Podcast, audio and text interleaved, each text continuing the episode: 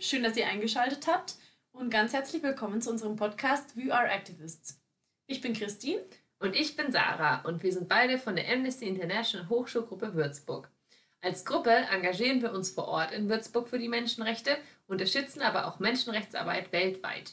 In dieser kurzen Folge möchten wir euch unseren neuen Podcast We Are Activists vorstellen, wie und weshalb er entstanden ist und was euch bald Spannendes bei uns erwartet. Ja, zusammen mit anderen Mitgliedern unserer Amnesty-Gruppe wollen wir euch mit dem Podcast Einblicke in menschenrechtliche Themen und menschenrechtliche Arbeit in und um Würzburg geben. Dafür werden wir WürzburgerInnen aus Gruppen und Organisationen interviewen, die sich ganz unterschiedlich für unsere Menschenrechte engagieren. Die Idee für den Podcast kam uns zu Beginn der Corona-Zeit.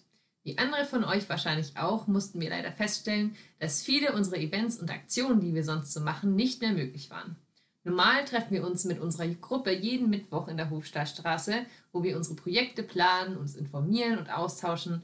Und da uns das aufgrund der Pandemiesituation nicht mehr möglich war, haben wir gedacht, ein Podcast wäre eine gute Alternative, weiter aktiv zu bleiben.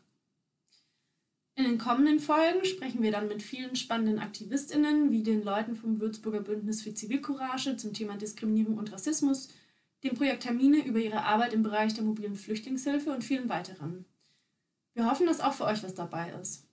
Mehr Infos und News zu unserer Gruppe und neuen Folgen von We Are Activist findet ihr auf Facebook unter Amnesty International Hochschulgruppe Würzburg und auf Instagram unter Amnesty Würzburg.